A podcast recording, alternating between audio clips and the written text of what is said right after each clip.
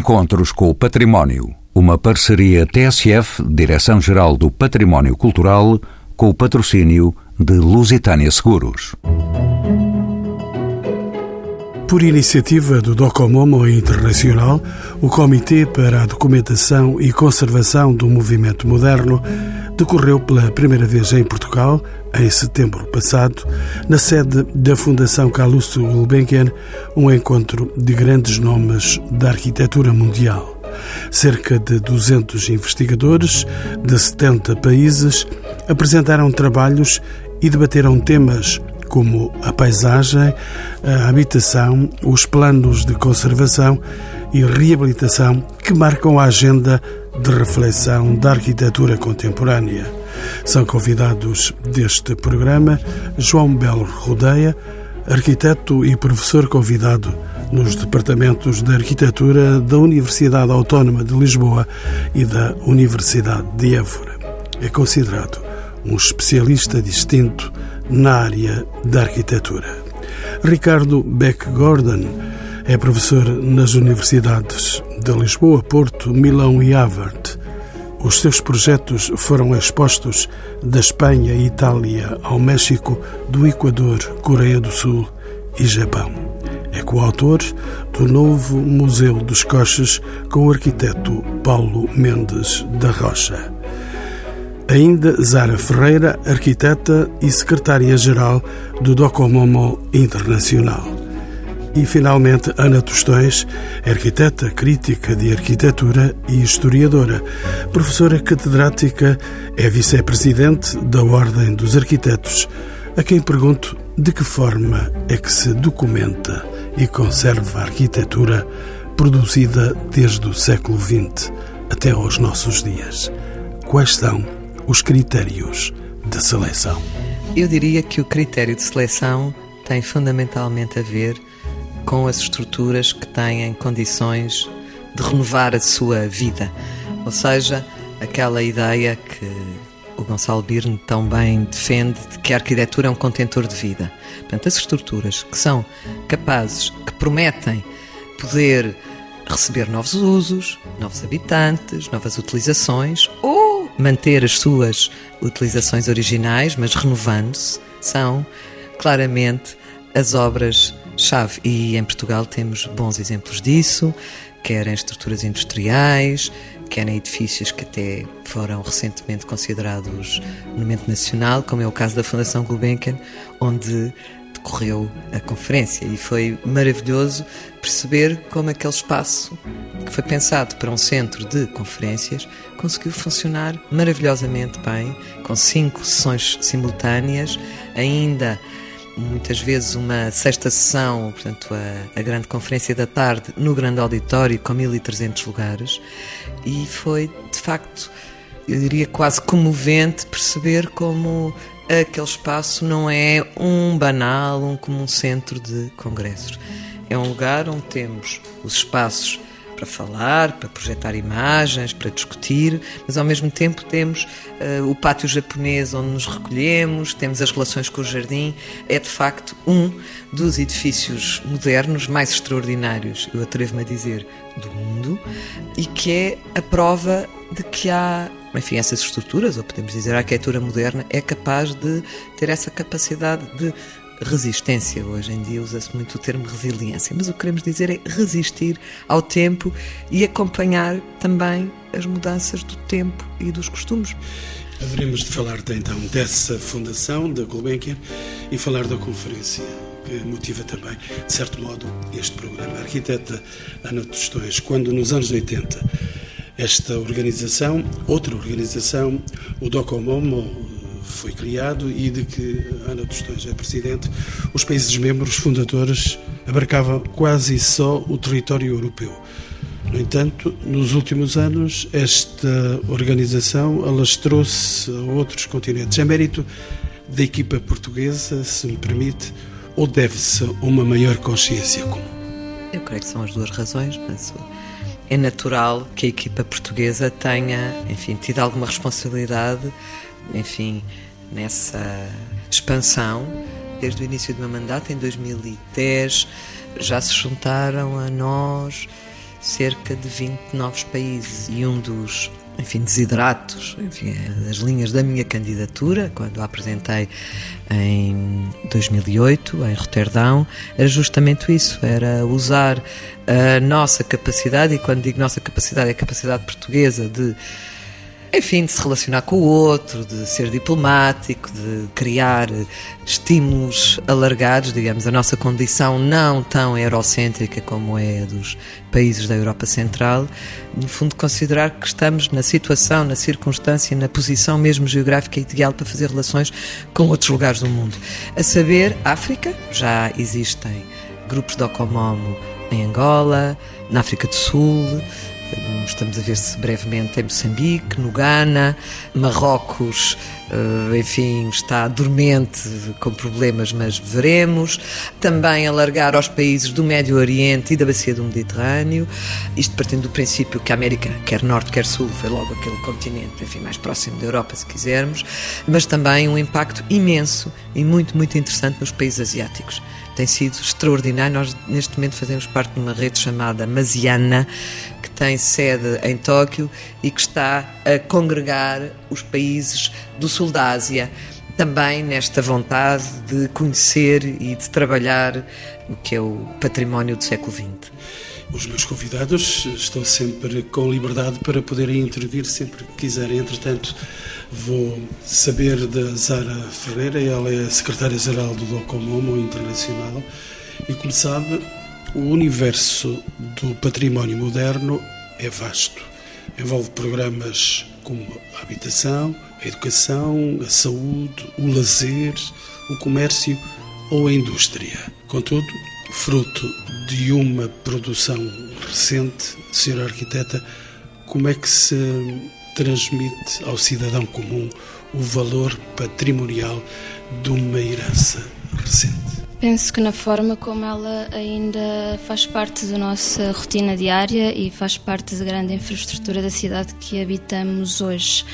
Desde os cinemas, aos snack bars, ao, aos grandes parques urbanos, Importa referir, por exemplo, que está a decorrer atualmente em Lisboa este pensar sobre a reestruturação da segunda circular, por exemplo, que foi discutido pelos arquitetos João Busquets e José Maria Montaner e Gonçalo Bir durante a nossa conferência.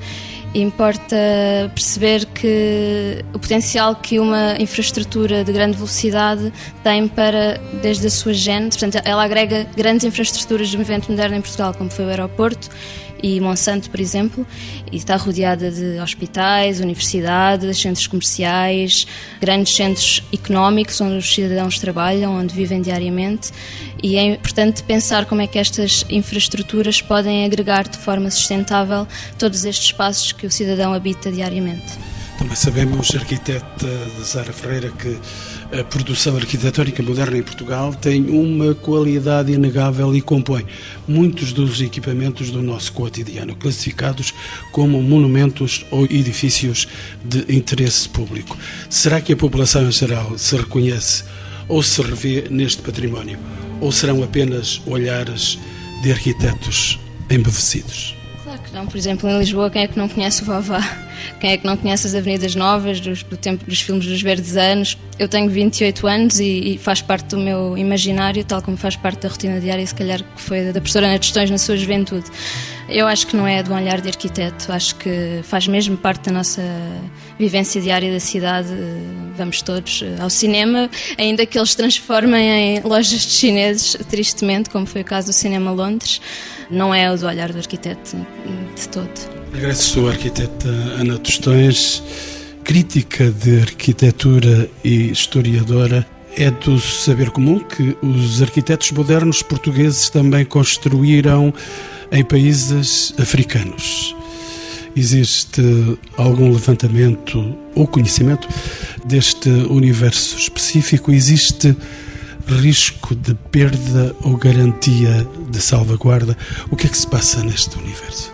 É um universo naturalmente ameaçado. Estamos a falar de ex-colónias de um sistema dito colonial, portanto, relações em que todos nós ou somos colonizados ou fomos colonizadores.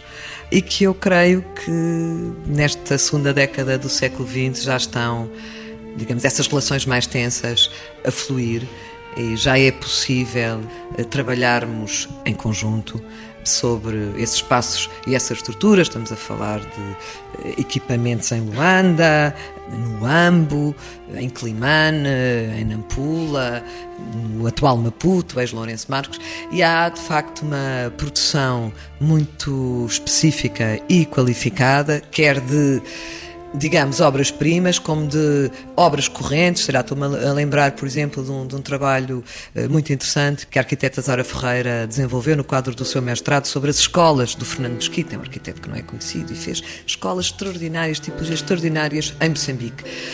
Podemos dizer que está ameaçado ou que se calhar não é mantido da melhor maneira, mas o mais extraordinário é que está a ser usado na generalidade. E o que é utilizado, enfim, claro que há casos como o Kinaxis que foi destruído porque está numa zona, enfim, eu diria, ou reduziria isso, a, a, essa razão, não é? Uma zona em que a, o sistema fundiário, enfim, a dinâmica imobiliária não se compadeceram com outros valores, apesar de haver um movimento imenso, quer da ordem dos arquitetos angolano, quer de cidadãos angolanos, enfim, gente luana batendo-se contra a destruição. A verdade é que ela aconteceu, como também acontece enfim, noutros lugares do mundo, aliás, essa é uma das tarefas cotidianas do Docomom, é o chamado Heritage Endanger, ou seja, o património em perigo. Portanto, estamos sistematicamente a trabalhar em todos os lugares do mundo, do Japão à Suécia, à Finlândia, enfim, ao Líbano, na situação que atravessa, tentando salvar algumas dessas obras. Mas, portanto, queria dizer que esse conjunto, esse parque construído é absolutamente extraordinário no mundo. Eh, está a surgir uma consciência nova em relação a essas obras, não só digamos, na África dita lusófona, mas também na África da fala belga, na África da fala italiana, sei lá, estou a lembrar-me da Asmara, na Eritreia, do Ghana, por exemplo, temos conseguido constituir um grupo de Ocomomo é um sinal de que essas estruturas, esses conjuntos, esses bocados de cidade podem, e acredito, que vão ter uh, uma vida nova e uma reutilização em termos de regeneração e de sustentabilidade do mundo e do espaço construído. Faço chegar à conversa o arquiteto João Rodeia para conferir uh, comigo esta afirmação muita da melhor produção da arquitetura moderna portuguesa nasceu em território luso-africano. Pergunto-lhe se não existe um certo paradoxo entre a expressão do moderno em total liberdade quando as datas de produção surgem no contexto do Estado Novo e dos Estados de colónias. Essa é uma pergunta que deveria fazer à professora Ana Questões, que ela é que é verdadeiramente a especialista da matéria mas, na minha opinião, isso deveu-se a vários, se calhar, paradoxos, mas ao mesmo tempo eh, situações de facto, que foi a maior liberdade que existia nas ex-colónias para projetar, menos tuteladas pela história e pelo regime, de algum modo, ou pelos, pelo menos pelo lado mais conservador. Havia mais liberdade nas colónias? Ao nível, não sei se ao nível da sociedade civil haveria, haveria mais liberdade ao nível do projeto, sem dúvida, porque de outra forma não teriam sido possíveis os projetos que foram feitos. E é uma constatação, nada mais. Portanto, houve, apesar de tudo, graças à situação específica de cada uma, essa, pelo menos aparente, maior liberdade. Também maior abertura dadas a, situação climática específica, maior abertura a importações de exemplos ditos tropicais, como é o caso do brasileiro, portanto havia quase já ligações horizontais, intercontinentais, sem passar pelo triângulo constituído a partir de Lisboa e, portanto, de algum modo, a situação específica das ex-colónias proporcionou ou permitiu alguma, digamos, uma maior, uma grande quantidade de imóveis, porque era preciso equipar e havia muitos colonos a receber e havia populações locais também a, a que se procurava dar melhores condições, havia mais problemas para resolver, construiu-se mais e havia condições in loco que eram de facto diferentes daquelas que aconteciam em Portugal. Talvez por isso tenha havido, pelo menos aparentemente, maior liberdade para fazer do que aqui. Portanto, também em quantidade e em maior liberdade poderão existir ou poderão surgir um maior número de edifícios para serem referenciados. O que não quer dizer, parece-me também injusto dizer-se, que não há esse valor uh, arquitetónico no nosso próprio património moderno aqui, no velho Portugal do pequeno retângulo europeu. Creio que há. Ana Tostões já foi chamada aqui à colação. Ah, claro. Não, isto tem a ver com o facto de termos conduzido, em colaboração técnica com a Universidade do Minho, durante mais de três anos, um projeto de investigação bastante profundo e estamos a continuar, agora através daquela plataforma HPIP da Fundação Gulbenkian, estamos a publicar em alemão e inglês um guia também da África Subsaariana, portanto, estamos a continuar a trabalhar sobre este tema que teve um lugar de destaque também na conferência do Ocomomo, agora em setembro. Houve uma sessão, enfim, uma das 29 sessões foi dedicada à modernidade nos países africanos e queria, enfim, também dizer que para além das 29 sessões que reuniram eu diria, foram 500 inscritos, mas 300 pessoas a discutir e, e, no fundo, a apresentar o resultado. É muita gente. É bastante, é bastante.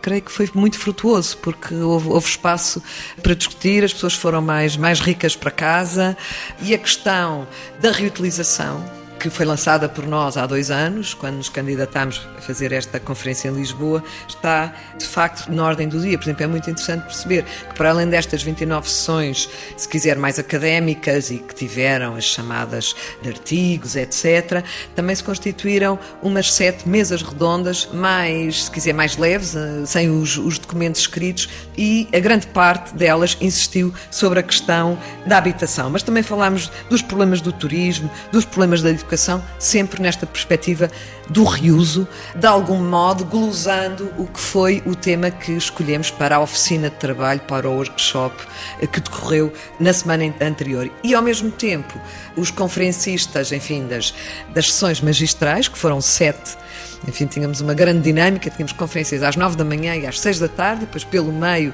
as sessões paralelas, deu uma extraordinária dinâmica. Já falámos aqui de uma sessão que foi especialmente animada entre o urbanista o José Maria Montonero e o, o João Busquets e o Gonçalo Birne, mas também tivemos, por exemplo, um homem que é um, um clássico, se quiserem, um veterano, é o Cinco Estrelas do restauro, eu diria, do mundo, que é o Winfried Brenner, que tem recuperado as obras do Bruno Tautas, Cid Lunganos de Berlim, do Hannes Mayer, da Bauhaus, é o alemão que vai ao detalhe do restauro, que também fez uma excelente conferência, e pelo meio tivemos uma entrevista bem provocadora do nosso lado, diria eu, até uh, com o Rem Koolhaas. Tivemos a abertura da conferência feita, uh, surpreendentemente, por um granadino que nos mostrou o projeto de reutilização, se quiser, do Alhambra, da Porta do Alhambra, que realizou em colaboração com o arquiteto Cisa. Tivemos os Lacaton e Vassal, que são também uns veteranos da habitação social na reconversão, com soluções muito interessantes, e o Adam Caruso, que fechou com chave de ouro uh, também a falar de obras de reabilitação, reutilização, enfim, uh, e chegamos à conclusão que, de facto, é um termo e é um conceito que está na ordem do dia. Nunca uma conferência foi tão bem memorizada como esta Conferência de Lisboa, que está a ser objeto desta conversa neste programa Encontros com o Património. Arquiteto Rodeia, e a dizer? E a dizer que foi a maior de sempre. A professora de Questões eh, hesitou um pouco, porque provavelmente não quis puxar a brasa à sardinha dela, mas a verdade é que foi uma maior conferência de sempre, o que diz bem, enfim, da dimensão, da importância, do interesse que o tema provocou internacionalmente. Portanto, foi a maior conferência de sempre do próprio documento internacional. Arquiteta Zara Ferreira estudou também a África lusófona, foi aqui dito. Posso perguntar-lhe de que modo é que as soluções estéticas ou construtivas modernas se adequaram ou não ao clima destes países. Falamos dos países lusófonos. Uh, com certeza que sim, adequaram-se bem e acho que todos devíamos olhar para esta produção como um, um ensinamento arquitetónico, uh, porque ao invés de se construírem torres de vidro e altamente insustentáveis que se vê em toda a parte atualmente, principalmente em Luanda, é importante perceber-se que através de sistemas passivos muito simples fez boa arquitetura habitável. pelos seus uh, utilizadores. Neste caso, trata-se de soluções mesmo muito simples, como ventilação transversal, proteção das fachadas do sol, a proteção da chuva, etc. Apesar disso, Zara Ferreira, hoje, num contexto pós-colonial, qual é o valor desta herança cultural? a utilização que ainda, que ainda tem, intensiva, a fácil adaptação que estas estruturas têm às necessidades correntes, mas principalmente diria que é a capacidade que elas têm para estimular as relações humanas e a vivência do espaço público. João Rodeia, volto a si, mas anuncio que tenho ainda um convidado surpresa para apresentar. Ainda não digo o nome, eh, ele vai chegar dentro de momentos aqui ao programa. Assim, João Rodeia, deixe-me perguntar-lhe: o património moderno não se limita à arquitetura, sabemos disso. Uma das suas características reside na integração plena de todas as artes, escultura, pintura mural, azulejaria, entre outras. Existem neste domínio medidas de divulgação e de conservação, João Rodeio. Por parte do Docomom? Sim. Sim, tem havido. Uh, o Docomom faz o seu papel, é uma estrutura leve, digamos assim, com uma gestão também leve, mas temos os nossos canais de divulgação, para além do trabalho científico que é produzido dia a dia. E esses canais de divulgação são, além de um website e das plataformas informáticas que são disponíveis às pessoas, uma revista científica que é globalmente distribuída, onde são, enfim, equacionados os temas que acaba de dizer, mas é verdade, quer dizer, o património arquitetónico moderno, ou pelo menos algum dele, teve em devida conta também a integração das demais artes, era uma característica muito particular. Não é necessariamente nova, porque no Renascimento também aconteceu o mesmo, mas era uma das suas características, sendo certo que as outras artes também eram concomitantes na perspectiva radical de renovação ética, estética e técnica do mundo, digamos assim. Ainda a professora Ana Tostões, que há momentos dava já instruções ao convidado de surpresa, que está mesmo a chegar. O património moderno, arquiteta Ana Tostões, o património moderno construído com recurso a materiais, também eles recentes no tempo, como é o caso do botão armado, apresenta uma maior debilidade de manutenção e conservação. Será a reutilização a chave para perpetuar o seu valor? Quererei saber demais, professora Ana Tostões. Eu quero fazer um, um statement. O betão não é o único material da arquitetura moderna. O aço talvez seja o grande material da arquitetura moderna. E dou-lhe um exemplo. Eu trabalhei no... Esse estava esquecido. Exatamente. E tem uma resiliência absolutamente extraordinária. A Casa Tugendhat em Brno, na República Checa, que foi construída em 1929. Portanto, só faltam 13 para fazer 100 anos é absolutamente extraordinário como aquela casa chegou até nós com a estrutura metálica impecável. Tudo o que era betão, completamente deteriorado, teve tudo que ser feito de novo, de facto. Agora, para responder à, à, sua pergunta em relação ao betão, há betão e betão, não é? Por exemplo, uma das obras que está a ser investigada, e agora, se me permite, volto outra vez ao UAMB, que é a grande escola de veterinária feita pelo Vasco Vieira da Costa. Um betão absolutamente extraordinário, ali numas condições muito, muito difíceis. Outro exemplo, a Fundação Gulbenkian, ou se quiser a, a Igreja do Sagrado Coração de Jesus.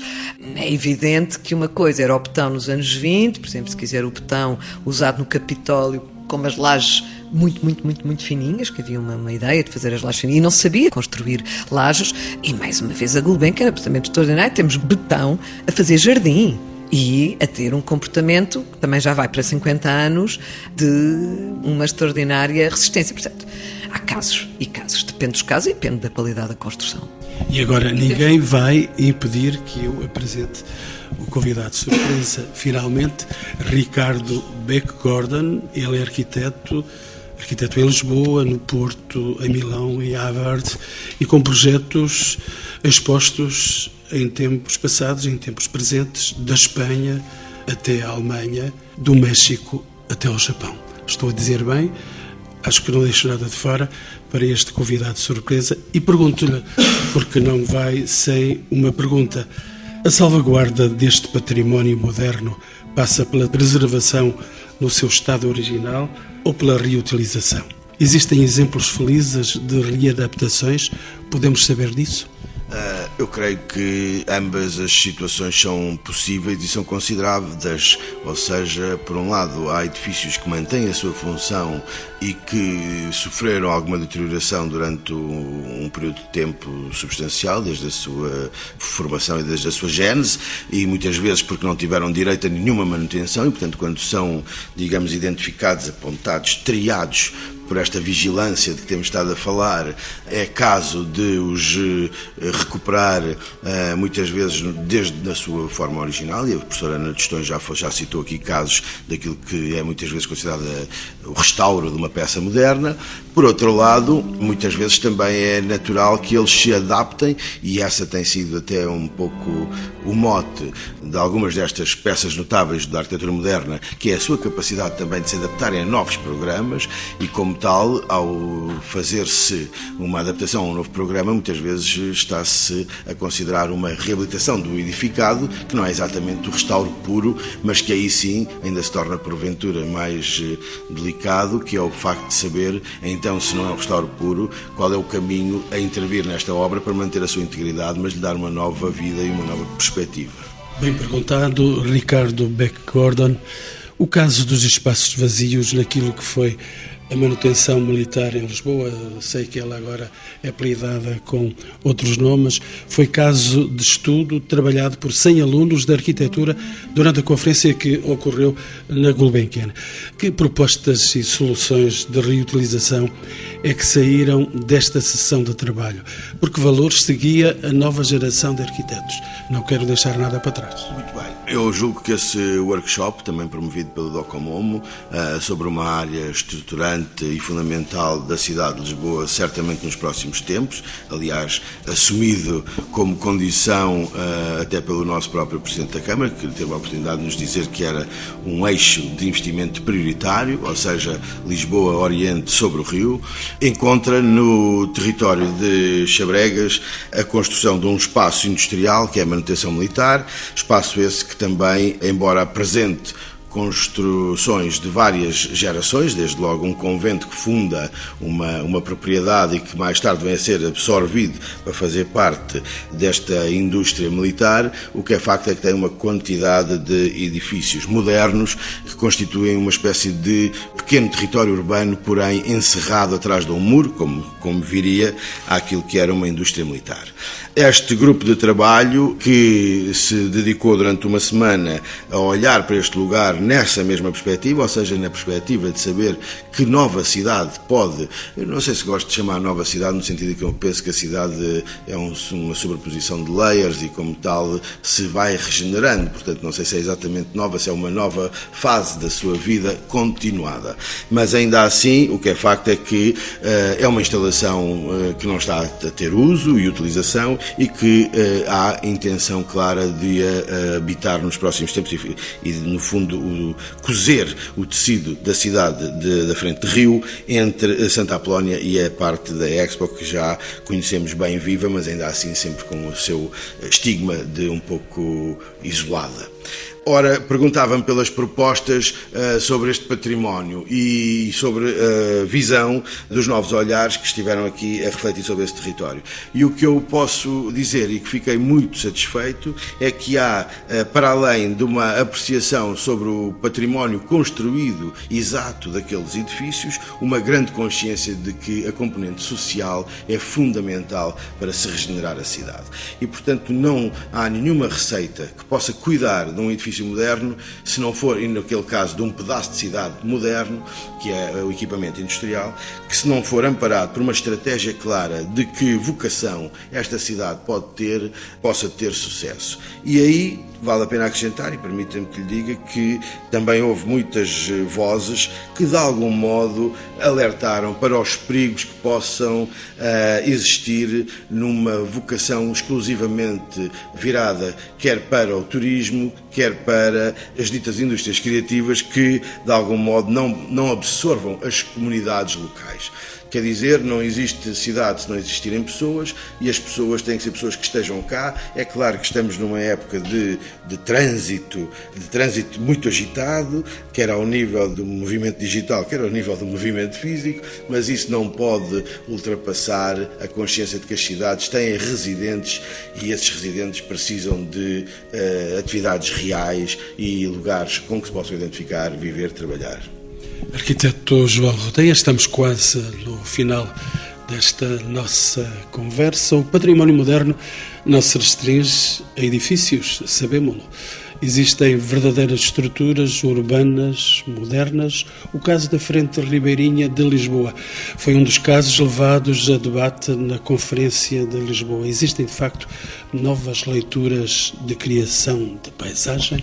Pois, quer dizer, a, questão da frente ribeirinha não é provavelmente uma questão nova, é uma questão eh, que tem, nem sequer é uma questão provavelmente moderna, no sentido porque a frente ribeirinha é fundacional da cidade, no caso Lisboeta. Mas tem tido várias faces. Teve várias fases e, sobretudo, eh, provavelmente a componente moderna mais evidente é a componente do trabalho e da recriação, que resultaram de todas as obras portuárias que foram feitas desde o final do século XIX até aos anos 50. E, portanto, toda uma enorme área que a cidade tem, que tanto que ao longo do tempo foi usada para, como eu digo, toda a atividade portuária, hoje também muito direcionada para o turismo e também para o lazer e recreação da população. Claro que esta é uma área fulcral, digamos assim, para a cidade, enquanto espaço público e, e enquanto espaço de trabalho também. Há quem defenda que o espaço de trabalho deve diminuir e aumentar o espaço público, há quem defenda o contrário, que devem estar equilibrados um com o outro, há quem defenda que o, o, trabalho deve mudar e que a atividade portuária deveria desaparecer, há quem defenda o contrário. Acho que estamos numa fase de debate, enfim, que tem acontecido nos últimos anos e vai acontecer por algum tempo. Não deixa de ser certo, porém, que tem havido transformações importantes nos últimos anos, designadamente para devolver às pessoas uma parte importante da cidade que estava, não quer dizer que as pessoas não pudessem percorrê-la, mas que estava que de algum modo foi potenciada para uso. E estou a falar, obviamente, do Treito Passo, das zonas envolventes, etc. Mas isto já não é provavelmente património moderno, quer dizer, não tem a ver com aquilo que nos trouxe aqui. Agora, há uma coisa que, que disse e que tem muita razão. A questão do património moderno não se coloca apenas para os bens imóveis eh, individuais coloca-se também para os bens imóveis individuais na relação com o respectivo contexto e eh, coloca-se também para os bens imóveis não individuais, ou seja, para situações urbanísticas ou paisagísticas, e portanto a escala, digamos assim, de intervenção é diferente, como aliás em qualquer outro património. É diferente eh, e o Docomom tem isso claramente consciente disso, ou seja, há diversas escalas de eh, bens imóveis eh, no nosso target de proteção, de estudo e de conservação. Claro que também é óbvio que quanto maior é o bem imóvel, mais difícil é de gerir e de lidar. Evidentemente que não nos socorremos da censura para fecharmos aqui o programa, mas eu gostaria de colocar aos quatro convidados uma pergunta final que pudesse ser, de certo modo, síntese desta nossa conversa. Posso perguntar-lhe, depois da Conferência de Lisboa, arquiteta Ana Tostões, esperamos uma arquitetura mais sustentável? Eu acho que Lisboa está nesse caminho. Eu dizia há pouco tempo que há 10 anos não imaginávamos que fosse possível dar tanta importância ao espaço público, que fosse possível andar de bicicleta na cidade de Lisboa, que as pessoas começassem a ter outro tipo de hábitos e começassem a valorizar uh, o andar a pé. Eu acho que a cidade está a mudar e está a mudar bem eh, nesse sentido. É uma cidade muito delicada, todos nós sabemos que os trânsitos que o Ricardo Bach-Gordon falava, de gentes, ameaçam de algum modo a escala de joia delicada, sensível de Lisboa. É uma cidade muito, muito, muito especial, não é? Sabemos que é uma cidade que tem uma, uma fundação fenícia e não romana, não é uma cidade capital do império nesse sentido, é uma cidade feita com uma topografia muito especial, que está no, no cerne do seu caráter e, e da sua magia e que nós não podemos estragar. Mas creio que, enfim, os 500 visitantes que estiveram em trânsito cá uh, durante a conferência foram, muitos deles foi a primeira vez que vieram a Lisboa e ficaram absolutamente surpreendidos com a, a, cidade que temos e que esperamos que daqui a um ano esteja melhor ainda quando acabarem todas estas obras. Eu estou certa que sim e que se mantenha a luz de Lisboa com a calçada a refletir, a calçada de Liós, a refletir o fantástico eh, estuário do Tejo, é? que é uma coisa extraordinária termos aquele espelho enorme uh, junto à nossa cidade e aquelas linhas de cota diferentes que olham de um lado para o outro, entre Santa Clara, São Gens, Castelo, por aí fora. Ricardo Beckordan, uma cidade difícil esta de Lisboa? É uma cidade difícil, eh, basicamente derivada à topografia, que tem mostrado muitas dificuldades, mas tem outras grandes virtudes que já foram aqui apontadas. Subi-la da bicicleta uh, é difícil. Uh, é, é difícil, mas também julgo que há estratégias que têm a ver com a utilização do espaço público e que procuram minorar as dificuldades dessa topografia. E julgo que estamos aqui já todos a falar de um assunto fulcral que é o transporte público no sucesso de uma estrutura urbanística. Quer dizer, não há cidade sem transporte Hoje não há cidade sem transporte público e, portanto, a locomoção e o transporte público têm que ser eleitos eh, como elementos estruturantes da vida urbana.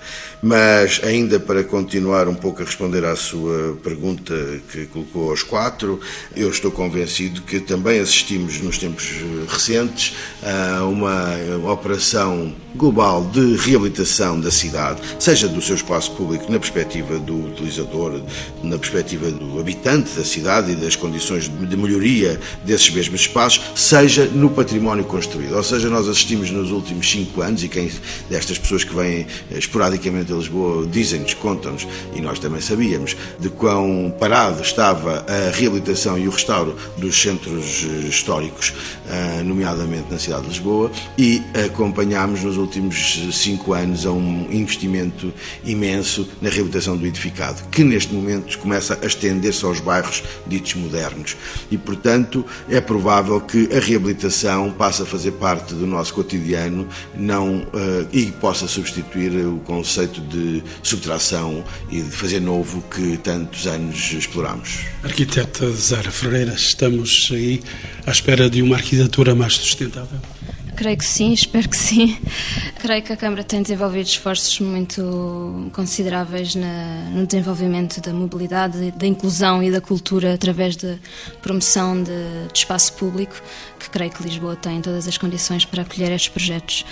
O meu único receio no, no, que se prende ao futuro da cidade de Lisboa relaciona-se com o turismo. Acho que todos esperamos que, que, a degradação que este promove não comprometa todos os bons projetos que estão a ser desenvolvidos. Não estamos perante uma invasão. Creio que ainda não, mas é um assunto perigoso. Arquiteto João Rodeia, a última palavra. A minha última palavra é para subscrever o que foi dito. Ou seja, a professora Destãs eh, tem toda a razão ao apontar a mais-valia que tem resultado nos últimos anos das múltiplas intervenções que estão, muitas delas em curso, no espaço público. Se há alguma coisa a dizer é que pecam por serem tardias, porque há tanto tempo que as desejávamos para a cidade de Lisboa.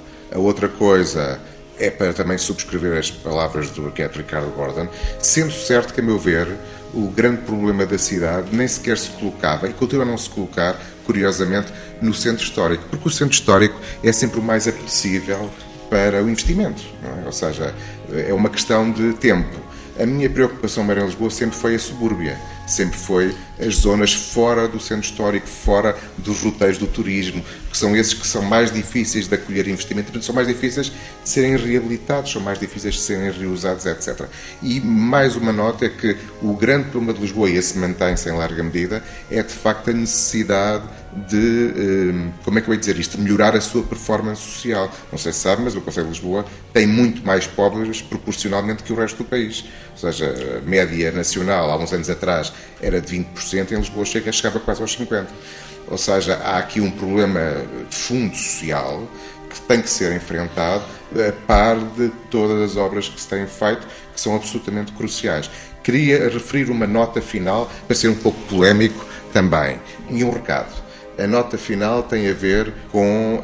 Um, exatamente por haver tanta intervenção hoje na zona mais bonita, mais extraordinária da cidade, eventualmente, quer dizer, no seu centro histórico mais consolidado, também é verdade que isso envolve alguns outros perigos. A Zara falou do, da questão do turismo. Vamos ver se é perigo ou não, mas pode ser, dependendo das circunstâncias. Mas, sobretudo, há um que é mais invisível, porque, obviamente, havendo mais investimento, há mais vontade de renovação, pode haver também mais vontade de demolição. E, eh, por exemplo, eu não sei o que é que se está a passar neste momento em relação ao edifício do Diário de Notícias do Aquete Pardal Montar, que é um ex-libris da cidade de Lisboa e que durante muito tempo esteve ali quase conservada em álcool etílico porque manteve a sua função original e de repente o jornal decide ir para outras bandas, vendeu-se o imóvel e não sei o que é. E como ele, há vários, eu me lembro, por exemplo, da obra do Cassiano Branco, está quase abandonada, mesmo da obra do Keilo Amaral, talvez o arquiteto mais importante para o cotidiano dos cidadãos em Lisboa e que muita dela está uh, ou abandonada ou subaproveitada. Há aqui uh, um lado, não diria perigoso, mas que todo este interesse e investimento tem sido feito na cidade tem que acender também em nós a maior preocupação em observar o que se passa nos seus imóveis mais importantes. Já que estamos a falar dos imóveis modernos, é desses que estamos a falar agora também. Uma nota final, que na zona ribeirinha de que se falou há bocado, eu esqueci-me. Tem que ser mesmo final a nota. Final, final. É, toda a renovação que tem sido feita abrange também a zona de Belém, onde ainda hoje será inaugurado mais um museu, e ainda bem, e é uma pena que ao mesmo tempo que é inaugurado um novo museu, não seja concluído aquele que está lá, que falta concluir, que é o do caso do Museu dos Coches, que falta programa museográfico, já que está aqui um dos autores do museu, aproveito para isto. E falta, sobretudo, aquilo que lhe dá melhor e maior dimensão social, que é construir o interface pedonal de ligação entre as duas margens, digamos assim, da linha de comboio, que servem também o novo museu. Portanto, há uma cidade de museus que ali está, uma ilha de museus, como alguém chama, não é? com peças patrimoniais modernas absolutamente exemplares e nós estamos às vezes num país que se dá ao luxo de não concluir uma obra de um prémio Pritzker, é? que é aquela que ali está, está há anos por concluir e não se percebe porquê. Não se percebe porquê, mas vejo ainda esbracejar contra o tempo e nós já estamos fora de tempo. Da arquiteta Ana Tostões, ela ainda tem 30 segundos para dizer as últimas palavras. Eu creio que temos que dar valor também, e muito, à arquitetura contemporânea portuguesa, que é uma arquitetura de grande valia, reconhecidíssima no mundo e se calhar não tão reconhecida em Portugal. O Museu dos Coches, enfim, a dupla, a Paulo Menos da Rocha, Ricardo Beck Gordon, já se falou aqui que enfim, que nos custa não ver aquela obra acabada porque não faz sentido. As obras têm, eh, são concebidas para serem terminadas. Portanto, há ali um braço e uma perna que não estão feitos. Portanto, aquele e, corpo não funciona. E este museu é aberto sem estar concluído, só lá para mais. Exatamente. E temos outras obras ao longo da, da faixa ribeirinha, estou-me a lembrar da, da sede EDP, da renovação agora do Banco de Portugal, do que vai surgir no terminal de cruzeiros, enfim, são alguns exemplos, enfim, de obras, se quisermos, mais paradigmáticas, mais icónicas, que fazem jus, enfim, ao reconhecimento internacional que tem sido dado à arquitetura portuguesa.